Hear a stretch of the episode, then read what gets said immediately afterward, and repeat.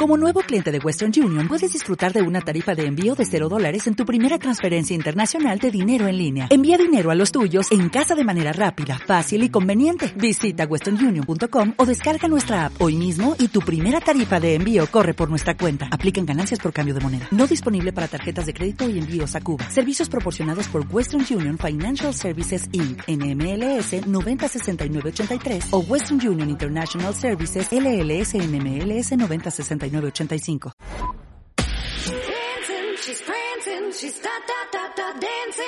Estamos donde estés. Marta de baile al aire solo por W Radio 96.9. Estamos de vuelta. Y estamos de regreso en W Radio, son las 12.28 de la tarde.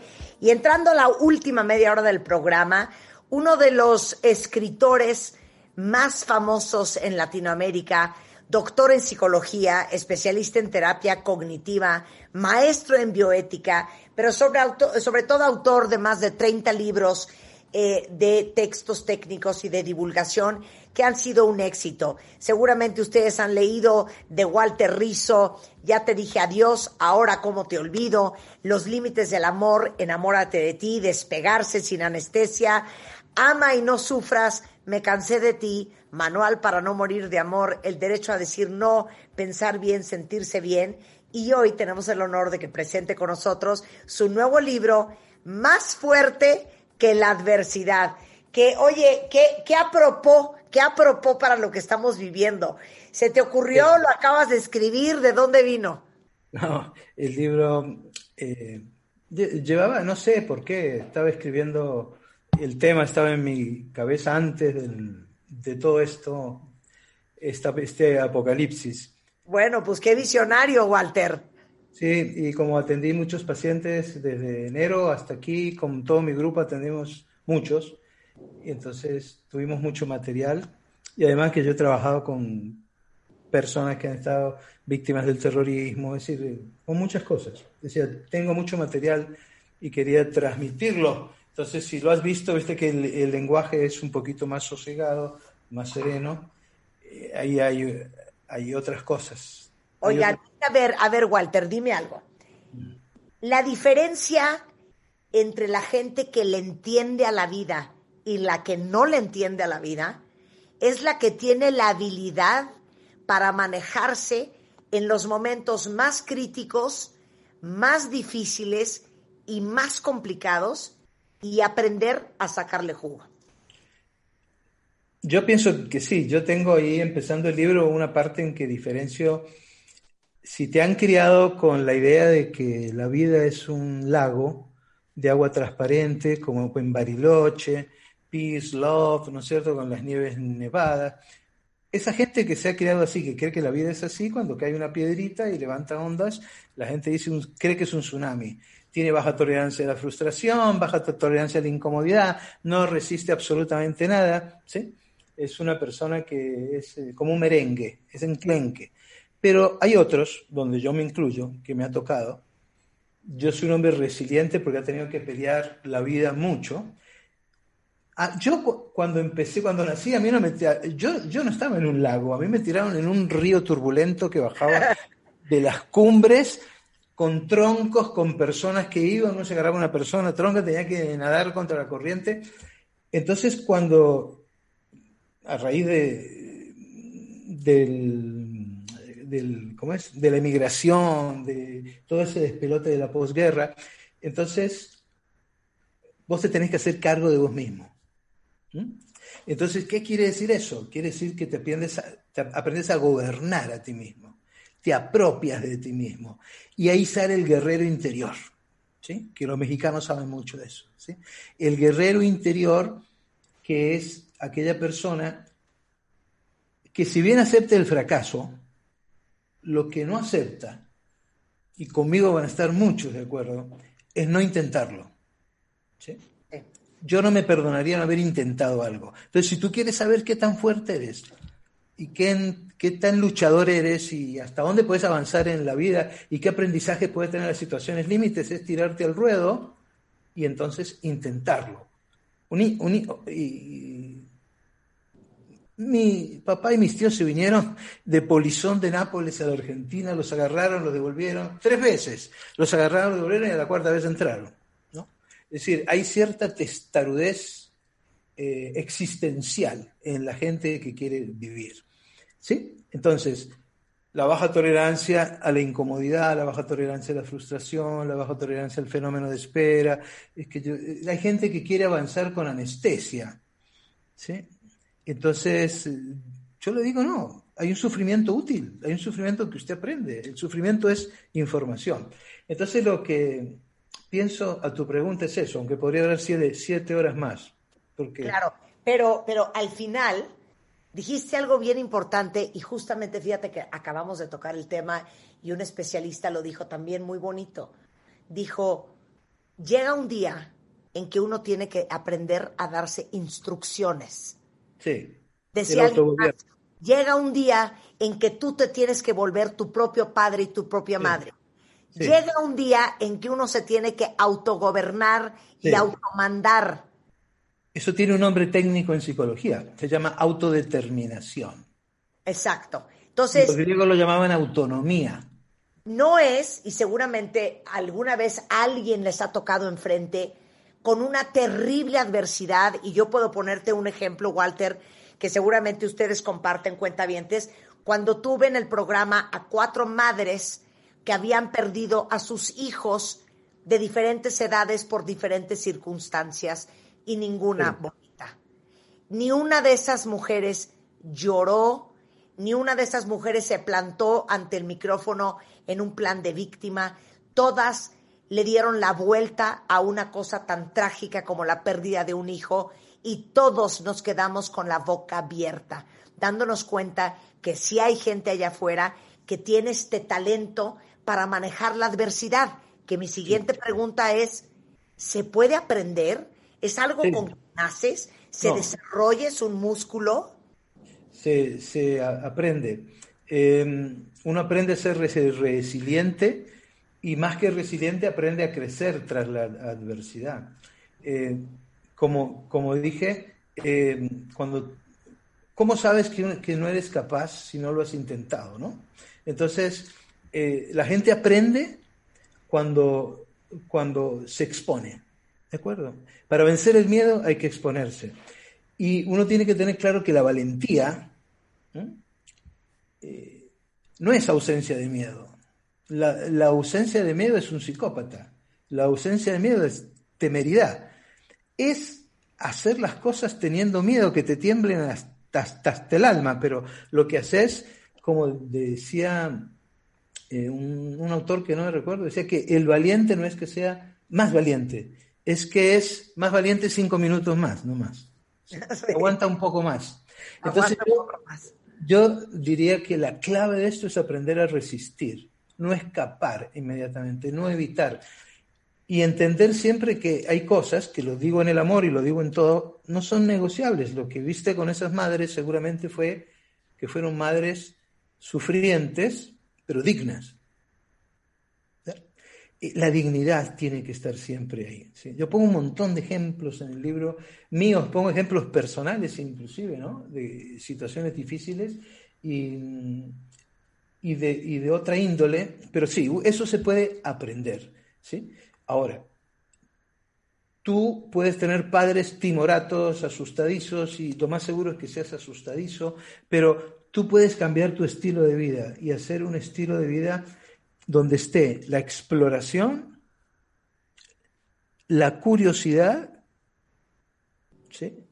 y el asombro como estilo de vida. O sea, no tenerle miedo a la sorpresa. ¿sí? ¿De acuerdo? Porque claro, si no te metes en un búnker, la gente que no explora quiere tener todo bajo control. Esos son los dos grandes males de la adversidad, la ilusión de control y la necesidad de control. Cuando tú dices me importa un rábano, ahí empezás a ser valiente. Mira, yo, yo les he dicho estos últimos meses a toda la audiencia, Walter, que tengan la confianza de que van a poder manejar lo que sea que les aviente el 2021, hablando específicamente de la angustia de la incertidumbre del futuro. Pero nunca les dije cómo. Y tú hablas de un factor clave ante la adversidad, que es sentirte y creerte capaz. Sí, sí. Eso es, eso es mejorar la autoeficacia, la creencia que, que puedo enfrentar las situaciones y tratar, hacer todo lo posible para alcanzar las metas. Ahí pongo en el libro una, una guía para, que puede servir para alcanzar la, la autoeficacia. Pero también hay que aprender a gestionar ciertas emociones que aparecen en la, en la adversidad. Por ejemplo, la ira, que aparece en la adversidad porque cuando te quitan la libertad o cuando te sientes atacado, la ira se dispara sola. Es una emoción que está ahí, que hay que aprenderla a gestionar, pero que es muy útil. La tristeza, que es por la pérdida, hay una cantidad de duelos impresionante que está haciendo la gente, porque la gente entra a un hospital, entrega a su papá o a su mamá y no lo vuelve a ver, no lo puede ver, no puede hablar con él y se lo entregan después muerto, después de, de unos días. No han podido elaborar el duelo. Bueno, eh, y la incertidumbre. La incertidumbre es la gasolina de la ansiedad. ¿sí? Ahora, para yo saber que soy capaz, yo lo que tengo que hacer es tirarme al ruedo, sacar callos y ponerme a prueba.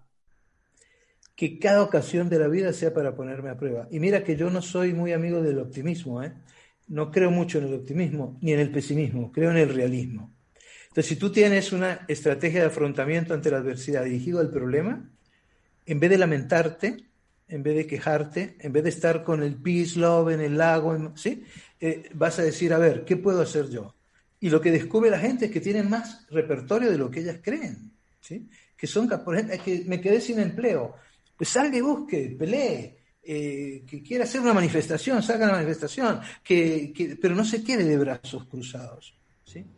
Entonces, la situación límite, en la situación límite, la, la información que llega es tan fuerte, es tan intensa, que pasa por encima de todos tus mecanismos de defensa.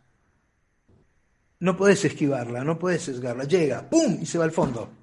Y cuando se va al fondo y toca, se producen cambios radicales. Sistema de valores, visión del mundo, ideologías, religiones, que es lo que está pasando ahora. ¿sí? Ahora se está sumando algo peor aquí en, espero que no llegue allá, ¿no? Porque es eh, en Europa, que es, que es este rebrote, que aparece entonces una emoción nueva que es la impotencia, ¿no? Pero también si tú, yo tengo un capítulo que es aceptar lo peor que pueda pasar como estrategia. Doy muchas estrategias. A ver, espérame un segundo, espérame un segundo. Bueno, nada más está claro que aquí no hay rebrote porque nunca ha bajado la estadística. Seguimos en un flatline. Sí. Este, a veces sí, lo que pasa es que cuando tú ves que, que Francia tiene 50 mil, 50 mil contagiados en un día, nunca había tenido eso, había tenido 20, 15. Una locura, una locura. Es una locura. Sí, pero a ver, dijiste algo bien importante.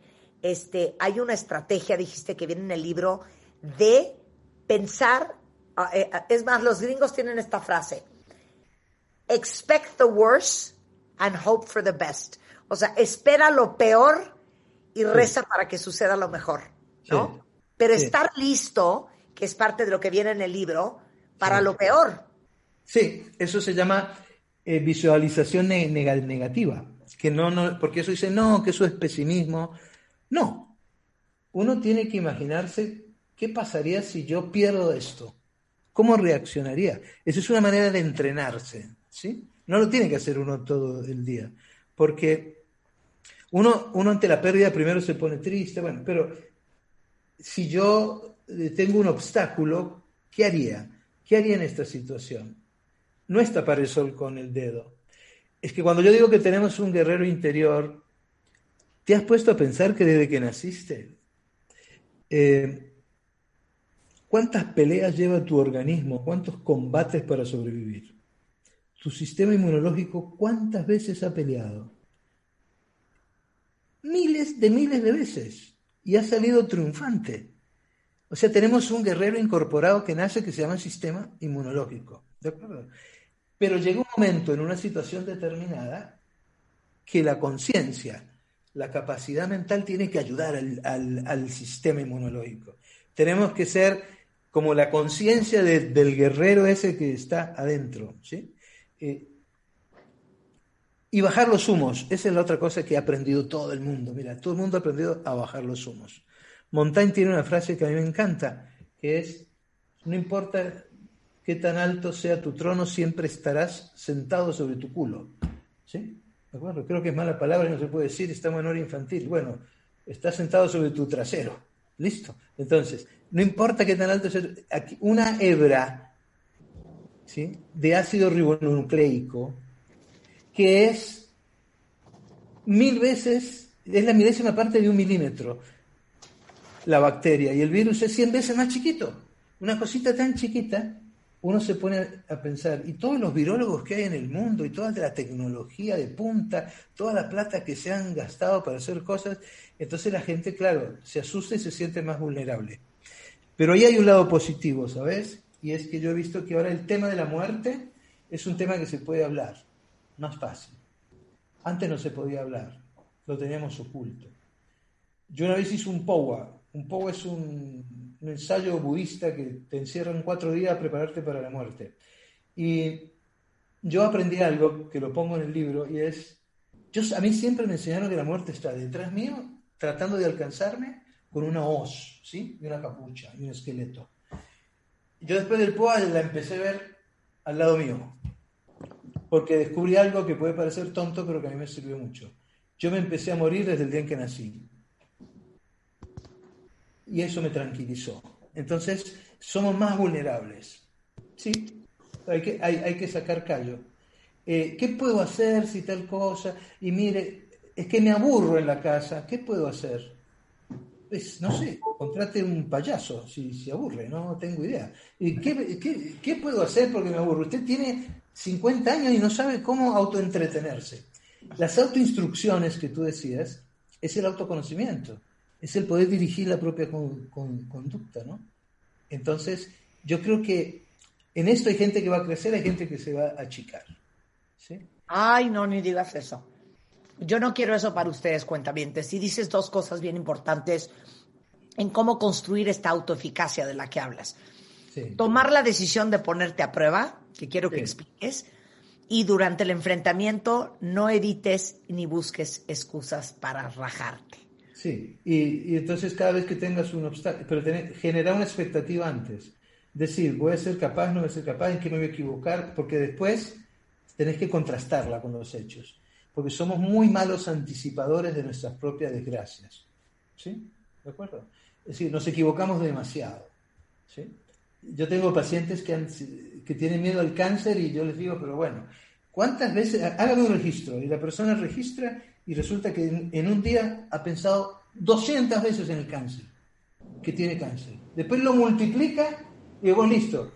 ¿Cuánto es entonces al mes? Son tantos, ¿sí? Son como 600. ¿Al año cuánto? ¿Hace cuántos años tiene esto? 10 años. O sea que usted ha hecho 480 mil anticipaciones a que tiene cáncer. ¿Cuántas veces le ha dado el cáncer? Ninguna. O sea que si usted fuera divino se moriría de hambre, ¿sí? Pues no pega una. Entonces, cuando usted la próxima vez que tenga cáncer, piense 485.000, uno. 485.000.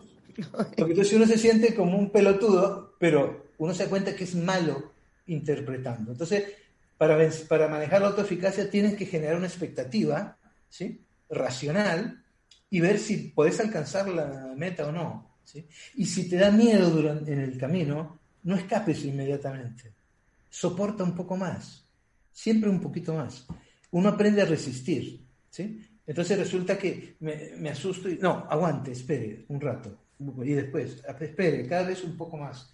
Esas aproximaciones sucesivas, que son técnicas de exposición, hace que la gente vaya desarrollando confianza en sí mismo, ¿sí? Seguridad en sí mismo. Bueno, yo ahí explico muchas cosas de esas. Yo realmente lo que, lo que pretendí con el libro es, es eh, no buscar alivio, porque los pacientes llegan a la consulta buscando alivio, muy pocos llegan buscando la cura, porque la, cura implica esfuerzo y duele. Híjole, qué fuerte lo que acabas de decir. La gente quiere alivio, pero no se quiere curar porque el curarse implica un esfuerzo. Qué fuerte. Implica un esfuerzo muy grande. Y y yo lo que quiero es que la gente aprenda a, ver aquí, porque es un libro de, motivación sobre todo, ¿no? hay cosas, eh, fíjate lo que nos dice Epicteto, cuando las cosas están bajo tu control, lucha por ellas, cuando no están bajo tu control, aprende a perder. Pero mi querido Epicteto, me gustaría verlo ahora, ¿viste? A ver qué, qué, ¿Nunca les ha pasado a la gente que está escuchando que uno sabe que va a perder? Uno sabe que esa cosa escapó de su control. Pero si yo no lo intento, si yo no le pongo el alma a esto, después no soy capaz de mirarme al espejo. ¿sí? O sea, vamos detrás de lo incontrolable a veces porque simplemente tenemos que hacerlo, porque es lo correcto, es, es por lo que creemos. Entonces eso es lo que genera la personalidad resistente, que en última instancia se trata de eso, ¿sí? que es el compromiso, personas que se comprometen con las cosas que hacen, son personas que tienen un control interno, que piensan que pueden dirigir su vida y que son personas que ven ante el reto un desafío, o sea, tienen flexibilidad cognitiva para decir, la adversidad es un desafío, es un reto, quiero ponerme a prueba, quiero ver hasta dónde soy capaz. Es cuando te, como cuando te dan un empleo nuevo Supongo que a vos te, habrá pasado en tu historia profesional que de pronto te encontraste con un salto cualitativo y dijiste por la noche, seré capaz de hacer esto, ¿no? Pero no saliste corriendo, dijiste, esto es un reto, voy a ver si soy capaz, me voy a probar. ¿sí? Esas personas que tienen esos tres componentes generan una personalidad resistente. O sea, que situaciones de estrés no generan prácticamente nada de lo que generan las personas que son opuestas, que no se comprometen, que creen que eh, el destino, la suerte, que ellos no son capaces de manejar su, vida y que le escapan a todo. Eh, el que tenía razón era Aristóteles, que la virtud era un valle entre dos colinas. Ahí está la, valentía, en una está la cobardía y en otra está la temeridad. Nos encantan los psicópatas, nos encantan los psicópatas. Pero los psicópatas no tienen miedo, no son normales. Claro, exacto. Pero, pero lo dijiste muy bonito al principio. No es una cuestión de no tener miedo. Esa gente que admiramos porque nos parece tan poderosa, tan invencible, tan valiente, automáticamente pensamos que es gente que, que son psicópatas, que no tienen el gen o, o que no tienen esa amígdala que te produce el miedo. Y no es que no tengan miedo lo que pasa es que tienen más resistencia al miedo. Pueden manejar el miedo y aguantar el miedo, como decías, aguantan cinco minutos más. Sí, sí, exacto, exacto. Entonces, eh, eh, la valentía es la actitud que tiene uno para aguantar el miedo. ¿Sí? Entonces, hay, esta poeta, hay una poeta escocesa que ha escrito muy poquito, pero yo le encontré una estrofa a ella que me encantó, ¿sabes? me encantó porque marca muy bien esto de la valentía. Ella dice, la valentía no es el roble, el fortachón, el árbol, el roble, que ve y venir la tormenta. Es el pequeño retoño de una, de una flor que crece en la nieve. Solamente sabemos si somos valientes o no los que somos débiles. Claro. Yo, las veces que he sido valiente en la vida es me temblaban hasta las gafas cuando usaba gafas. He sido valiente muchas veces. Pongo ejemplos. Y también he sido muy cobarde muchas veces. Pero ya no. Ya no negocio. Claro. Bueno, a ver, para que no se nos acabe el tiempo. De eso va el libro. Sí. Porque la gente que le entiende a la vida, la gente que puede capitalizar las oportunidades que siempre da la vida, es la gente con valentía y la gente que sabe navegar y salir triunfante en las adversidades, porque adversidades, complicaciones, crisis, momentos muy difíciles, todos vamos a tener en nuestra vida. El arte es saber hacer. Sí, pues, pues, cuando y el libro te llama. A, un paciente haga esto y dice, pero es que eso no es tan fácil. Y dice, bueno, sí, bienvenido al mundo de los normales, sí, eso no es tan fácil. Porque muchas cosas que son difíciles, hacer una carrera es difícil, levantar una familia es difícil. ¿Usted qué quiere? ¿Salir de este problema que tiene con anestesia? Pues no hay, no hay anestesia para ello. Hay, hay una teoría que es el Kinsukiroi, no sé si has escuchado alguna vez de eso. Es, es una, eh, son lo que se conoce como los alfareros del oro, En China, estos tipos, las vasijas que se rompen, las pegan, las vuelven a armar. Y en cada una de, los, de las cicatrices le ponen oro en polvo. Entonces esa vajilla queda valiendo más. Es una, una vajilla que la gente admira más en China y vale más. ¿Por qué? Porque está recuperada, ¿sí? Porque es una vajilla que lleva sus cicatrices y las muestra, porque es una vajilla, es un objeto que tiene su historia incorporada, ¿sí? Es un objeto resiliente.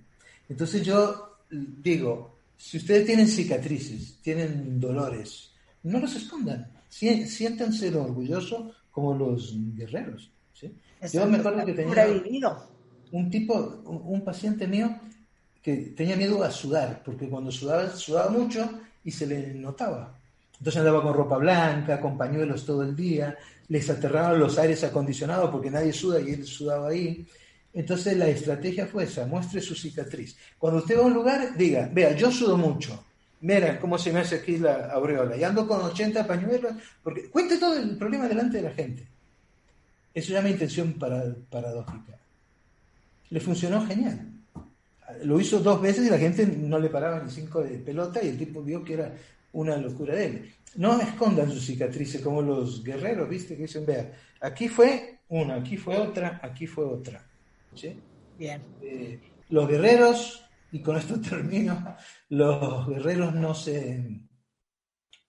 Eh, eh, los guerreros descansan, pero no se jubilan.